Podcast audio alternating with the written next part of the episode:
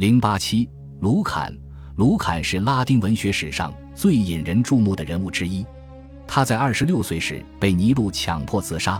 那时他已创作了很多作品，其中大部分已经失传，留下来的只有一部叙述凯撒与庞培内战的未完成的史诗，被称作《内战记》或《法萨里亚》。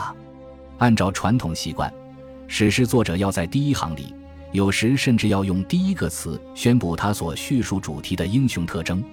因此，维吉尔在《埃尼阿斯纪》中用的第一个词是“阿尔玛”，显然是出于类似的用意。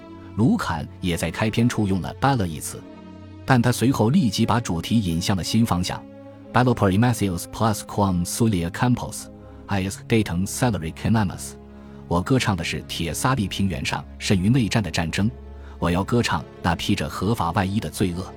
这将是一部没有英雄的英雄诗篇。因为凯撒被描述成恶人，而庞培虽然更值得同情，他却像作者借加图之口所说的那样，在尊重法律约束力方面远逊于早先的罗马人。史诗性战争的基本元素本是战功，一位英雄应当在一连串单挑中展示其非凡能力，并且其中的每一环节都应得到生动的描述。卢坎没有赐给诗中的任何一个角色这样的荣誉。他对法萨卢战役的叙述中没有一处算得上战功，只描述了一个人的死亡，余下的只是疯狂大屠杀的混乱场景。从前在史诗中举足轻重的诸神，在这首诗中也失去了位置。我们看到的只是一个在灾难中沉沦的世界。在描述战役高潮时，卢坎高喊道：“盲目的偶然席卷世界，声称朱庇特统治万物的人都是在扯谎。”遵循同样的宗旨，作者也没有循规蹈矩，在作品开头向缪斯祈求援助和灵感。在宣布叙述主题之后，卢坎转而用忧伤、愤慨的语调质问罗马公民们：“Cus furor, o Zeus, qui tanta licentia feri。”这不只是一首叙述历史的诗歌，它也是一首政治诗。荷马与维吉尔都以普世的同情心而闻名于世。《伊利亚特》中的希腊人和特洛亚人，《埃尼阿斯纪》中的特洛亚人和意大利人都能激起我们的崇拜之情和怜悯之意。卢坎则故意背道而驰，承认他的方法是有党派倾向的，他的目的就是要让读者厚此薄彼。与这种世界观一致的是诗人的雄辩术。传统上，史诗诗人要让他的个性独立于作品之外，保持天神式的客观立场。但卢坎却反复让自己融入史诗角色中，发表慷慨激昂的演说，或对他们加以嘲弄。例如，第七卷的开篇是卢坎最感人的篇章之一。庞培在战败前夜梦到了他早年的凯旋。起初，作者在描述这一场景的时候，并未介入其中。但到了第二十四行，他直接对营帐卫士说话，告诫他们不要吹响陈号，不要扰乱将领的睡梦。在第二十九行，他直接对庞培本人说话，一直讲到第四十二行。在第四十三行，他对整个罗马民族讲话；而在第四十四行里，又回到了庞培。他就像法庭上的律师，不时转身对陪审团里的绅士们讲话，随后又回头跟台上的证人交流。我们可以时常意识到诗人自己声音的存在，那语调尖刻、热情，并富于讽刺意味。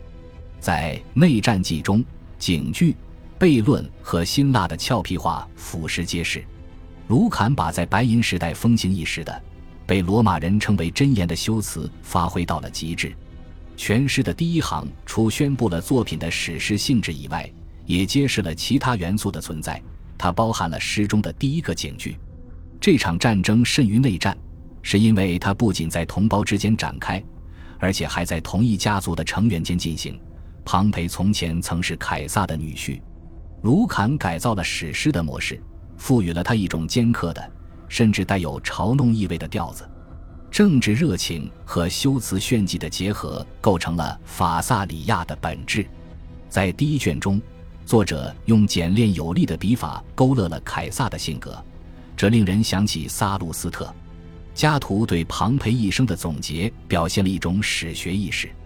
即把这个伟人置于其时代背景下进行评价，并极有分寸地综合分析了他的美德和错误。Suisobit, inquit, multum me rabus impar, nas modum uris, setting hoc tamen utilis eo, cua non ola fut iusti reurentia, salua, libertate potens, et solus pli parta, privatus serur sibi, rector casenatus, sed regnantis, erat。他说，一位公民死了，此人在遵纪守法方面远逊于我们的前辈。但在完全无视正义的当时，却是高贵的。他富有权势，却保全了自由。当人民甘愿做他的奴隶时，他仍保持着普通公民的身份。他做了元老院的主子，但那却是一个依旧保持着自身权力的元老院。默剧显示了箴言在探讨政治史学主题时的用场。他以令人赞叹的精确性表述了领袖和暴君之间的差别。有时。箴言也可以展示作者对人心的敏锐观察力，就像卢坎在尚未成年的埃及国王幼稚的因长大成人而兴高采烈，并下令处死庞培时所描写的那样：“A censura omnes celulator honore rex purins veto quod iam sibi tanta ubera permitting famili。”所有人人都赞同定罪，未成年的国王受宠若惊般的暗自窃喜。因为他的奴仆们现在居然允许他发布这样重要的指令了。然而，不幸的是，如果我们只谈卢坎的优点，那无疑是一种严重的误导，因为他的问题也非常严重。这首诗似乎承诺要保持史学和政治上的严肃性，但总的来说却未能履行这一承诺。凯撒很快变成了一个不会好好讲话的恶汉，一个滑稽可笑、大吼大叫的家伙。几乎配不上我们对他的仇恨。作者的修辞用法经常显得荒诞无稽，而他不停寻找俏皮话的做法，经常使作品显得乏味而牵强。最糟糕的是，全是缺乏风格和主题的变化，一成不变，愤世嫉俗的阴暗语调逐渐变得令人生厌。至于卢坎是如何失掉修辞上的卓越风格的？我们可以从例如波提努斯在托勒密宫廷中的讲话中管窥一斑。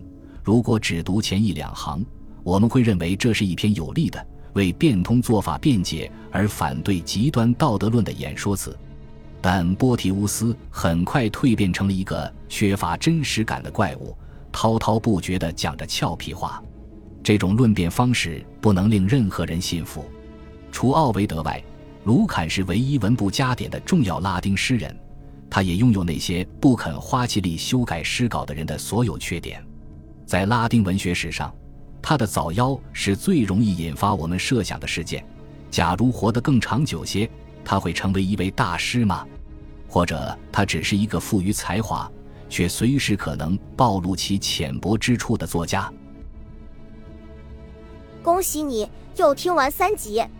欢迎点赞、留言、关注主播，主页有更多精彩内容。